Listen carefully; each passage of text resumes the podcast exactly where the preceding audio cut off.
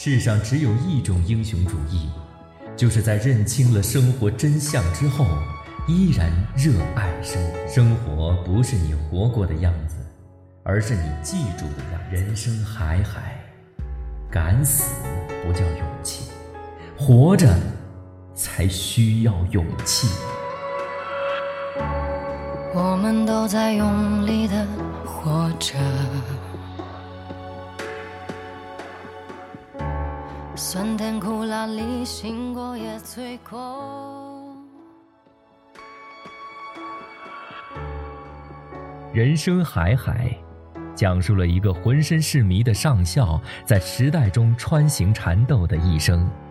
离奇的故事里藏着让人叹息的人生况味，既有日常滋生的残酷，也有时间带来的仁慈。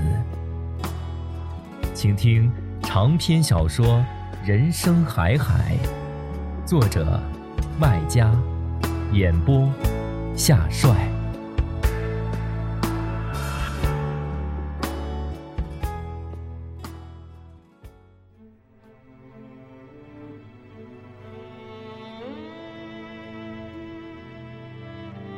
那天夜里，在上校的玩具间，我辗转反侧，像一头吃撑了的牛。不停的反刍着林阿姨和自己的过去。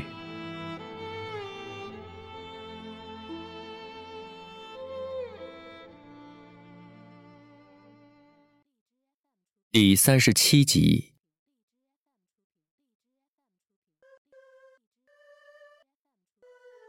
人生如戏，每一出戏都明里暗里连好的。如果我没有三年流浪汉的垃圾生活，就不可能有后来的垃圾生意。曾经垃圾让我丢尽脸面，如今垃圾加倍的偿还我尊严。我被家乡的报纸采访过，记者在文章里写道：“垃圾是时代之于我的隐喻和象征，我一生起落沉浮，波峰波谷，都在垃圾里悄悄地说。”我不懂前面的话。后面那些是真实的，符合我的。记者在那篇文章里写道：“我做垃圾生意的灵感来自于表哥的一句话，这也是真的。一九九一年，我第一次回国，去邻村一家造纸厂看在那儿打工的表哥。春寒料峭，他赤个膊在卸一大卡车的货，货都被统一打成方形大包，外面包一层灰色的仿蛇皮纸。”看上去沉实的很，把表哥折腾得热腾腾的，头发被汗水蒸得乱蓬蓬的。我问这是什么货，他说是从美国运来的洋垃圾美废。我问你们造纸厂要垃圾做什么，他说垃圾是个宝，你有本事能把你那边的垃圾搞到国内，保你发洋财。他告诉我，现在这里所有的厂都需要垃圾，他的工作。就是把垃圾进行分类，废纸归废纸，金属归金属，塑料归塑料，能当旧货卖的归一类，旧货翻新后可以当商品直接卖，金属卖给冶炼厂，塑料卖给化工厂，废纸留下来打成纸浆造好纸，总之都能卖，都是钱。垃圾里藏的是人们美好广阔的前途。说说容易，做起来难。尽管我有三年垃圾生活的经验，给我做垃圾生意提供了一定的条件，但也不是一帆风顺、一蹴而就的。直到五年后，我才运回第一批垃圾，八个集装箱从宁波北仑港上岸，就地卖给了中间商，获利八万元人民币。这是我人生赚的第一批大款。然后一生二，二生三，生意越做越顺，盈利也越来越大。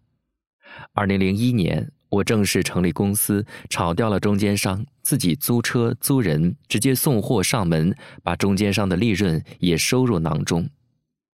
我身边有的是劳力，一堆表哥表弟和他们的后代嗷嗷待哺。于是，二零零三年，我成立第二家公司。在北仑港码头附近租下场地，对垃圾进行分类后再出售，又加收一层利润。我在节节胜利中发现自己有做生意的天赋。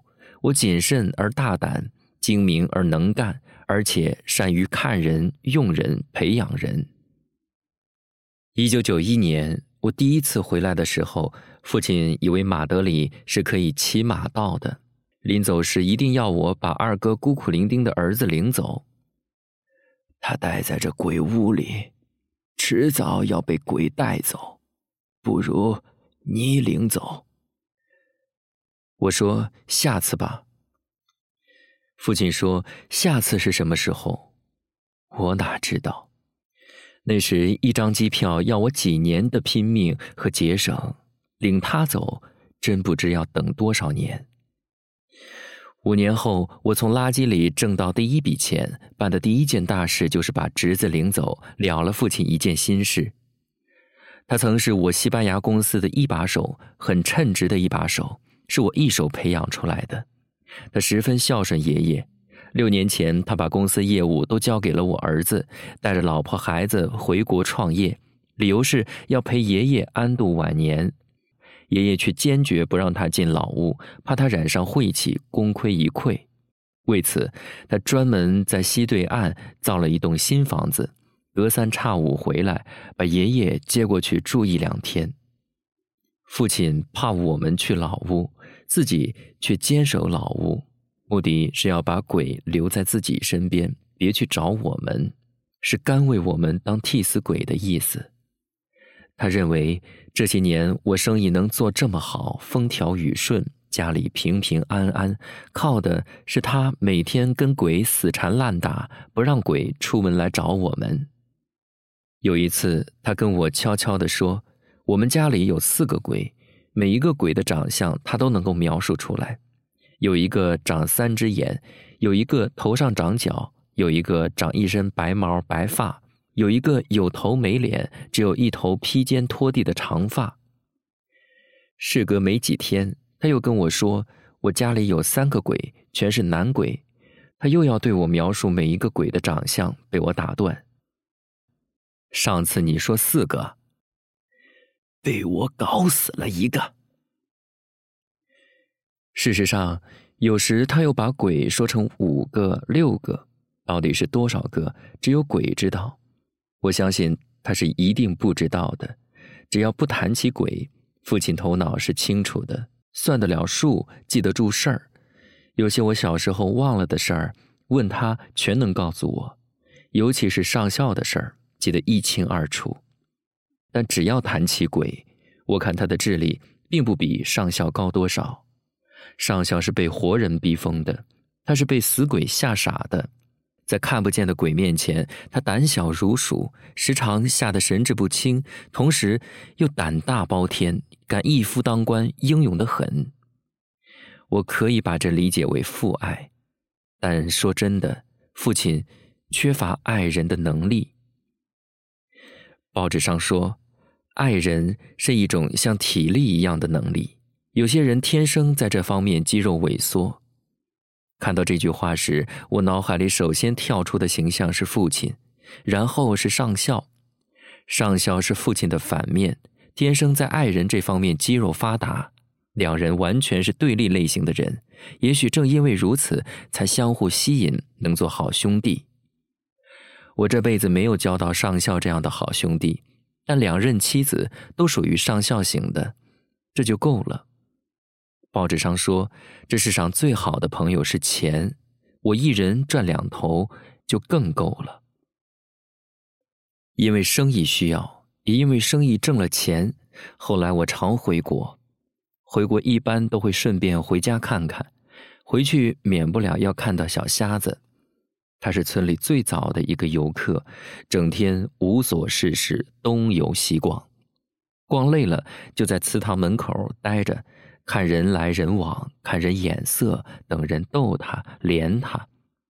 逗他的人不会怜他，怜他的人不会逗他。但对他来说，逗他其实也是怜他，因为太无聊了，无聊到被人奚落、看洋相也是他的乐处。有一次回去的时候，我心里装满了两个愿望：先是家里一切都好。再是小瞎子一切照旧。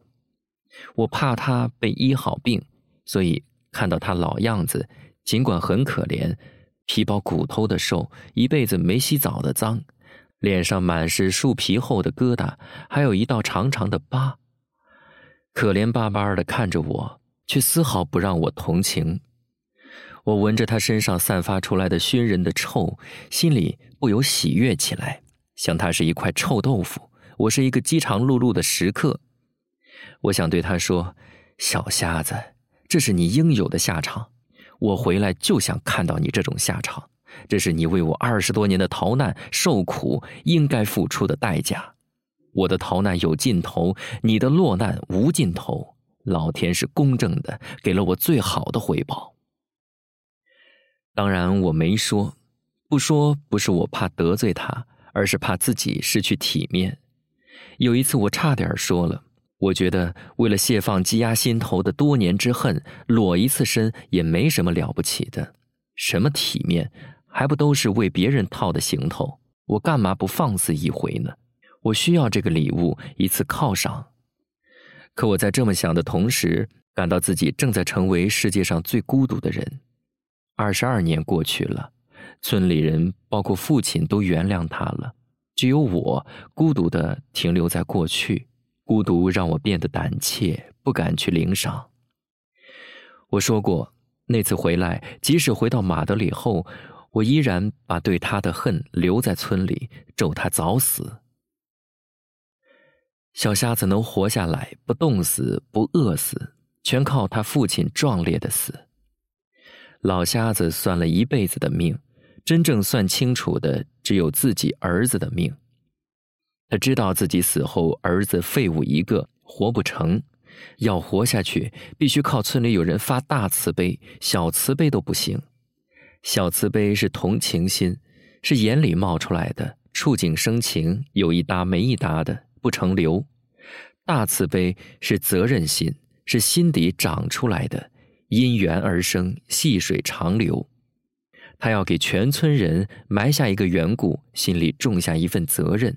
去世前，在祠堂门口长跪不起，胸前挂一块牌子，写一段话，见人就说：“全村的父老乡亲，我该死，对上校做了恶，罪该万死。我死了，就去天上给你们看门守家。”只拜托你们看好我儿子，让他活个天寿。他死了，照样去天上给你们看门，守你们家家老少平平安安，发财发福，好运不断呐！跪了三天三夜，说了百遍千回，跪的祠堂门口的石狮子的心都砰砰的跳，慈悲了。说是印堂牌位上的列祖列宗都听见了，发话了。村里一波波的人，老人、妇女、村干部、老师，凡是有头有脸的人、有知识的人，都去对他应允许诺，想拉他起身，可就是拉不起，谁都拉不起。他是决心要跪到死为止的，死的姿势都是跪着的、拜着的、磕着头，就这样。壮烈的以死相求，以命相托。正是靠着这个缘故的造化，小瞎子才得以杀破各路死神的层层包围，熬过一个个漫长的冬天和黑夜，没有死。死是没有死，但终归是活的苦难，命悬一线，熬着、煎着、挣扎着，随时可能断线脱底。我后来每次回家，看他越发生不如死的样子，总担心他熬不下去，熬到头了，熬不到我下次回来。但他的生命力十分顽强，也许生不如死的生是最富有生命力的，也许老瞎子在保佑他，也许死神也不想接收这种人不人鬼不鬼的活鬼。总之，他一再刷新自己的寿命。把死亡一再挡在玻璃的另一边。报纸上说：“岁月不饶人，人生难回头。其实，岁月也是饶人的。二零零一年，不知是不是回来多的缘故，我看够了他的洋相，恨够了，过瘾了。一次，我在矮脚虎的连锁超市门前遇到他，他一如既往的对我哇哇叫，向我讨好、乞讨、要钱。我不知怎么的，一反以前嫌恶不睬的冷漠，丢给他两张一百元。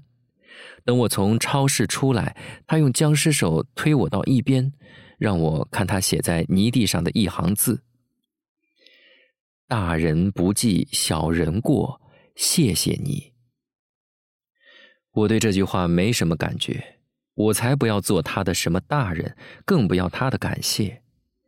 但我没想到，我居然感谢起自己来。这个不经意的所谓的善举，给我留下了经久不息的安慰。这是我的胜利，我饶过了他，也饶过了自己。我战胜了几十年没战胜的自己，仿佛经历了一场激烈的陆战，敌人都死光了，一个不剩。我感到既光荣又孤独，孤独是我的花园。我开始在花园里散步，享受孤独留给我的安宁。就是这次。离开村子前，我给艾娇虎留下话儿：以后小瞎子来店里想吃什么都让他吃，我会来结账的。艾娇虎说：“那你要结两份账，他小瞎子有的待遇，我至少也应该有一份。”我说：“好的。”他笑骂我说：“看来你是真的挣到大钱了。”我问他多少才是大钱，他说：“野路子一年挣几百万就是大钱。”我说我没他挣得多，也不需要那么多。我说的是实话，那时候我一年也就挣个百十万，但对我来说已经足够。人比人气死人，我不跟人比，只跟自己比。报纸上说，幸福是养自己的心的，不是养人家的眼的。矮脚虎这张嘴放在店铺里就是大喇叭。我再次回来的时候，村里人都知道我给小瞎子付账的事儿，父亲当然也会知道。去看他前，我已经做好了挨骂的准备。这是一个简单的公式：我对小瞎子行好，无异于对他作恶，是要气死他的。死了，我也要从棺材里爬出来咬你一口。我仿佛听到了他的骂声，一边提心吊胆的往老宅走。这是我最后一次怕父亲。那年父亲八十三岁，是十三年前的事儿了。父亲像个朽腐的树桩子，照例是坐在老地方，爷爷厢房前的躺椅上，但人已经老得不成样子，头发一根不剩。皱纹从额头爬到头顶，脸上的皱褶叠在一起，褶缝里藏着三年前的污垢。三年前，他得过一次中风，右手废了，左手认为自己离死期不远，除了学会了用瓢羹吃饭外，懒得去学右手的其他手艺，包括洗脸。他的眼睛基本上也昏得什么都看不见，大概只能看见死亡。他在心甘情愿的等死，但死亡像悬在猪圈船子上的一张破蜘蛛网，看上去摇摇欲坠，似乎马上要掉落，却总不掉落，甚至挂得越来越牢。让你别来这里，又来了。每次去看父亲，他总是以这句话开头。有一次，我曾说：“因为你没死。”他却说：“你就当我死了就好了。”和晚年的父亲相处，让我得出一个结论：世上最无情的是老人，其次是有钱人。老人因为怕死或不怕死而变得无情，有钱人因为可以用钱买到无情而变得无情。我等着他骂我，他却居然表扬起我来。赞赏我施恩小瞎子的善心，把钱花在我这个死人身上，真不如给他一口饭吃。这样至少可以买他一个死后安的，不来做我们的孽。这是他在等待的一次谈话。他告诉我，林阿姨在村子里时曾提起过，在他为上校四处寻医的途中，曾经在西安遇到过一个专治瘫痪杂症的大师。据说有一次，他亲眼看到大师噼噼啪啪几下，把一个瘫痪多年的妇女当场拉起身推着走。父亲认为小瞎子既不是杂症，也不是全身瘫。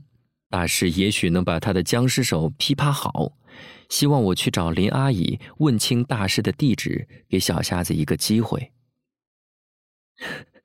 真是奇怪，你怎么还想当他的菩萨？是让你当菩萨，免得他死了再缠你。你就不怕他治好手来打你？我死都不怕。只怕你遭他的殃。我真是百思不得其解，自私冷漠的父亲怎么会对小瞎子大发慈悲？而且这慈悲心一下插到底，不是小打小闹给点吃穿，而是要兴师动众、辗转千里求人伤财，还他一双手。事隔这么多年，可能吗？亏他想得出来。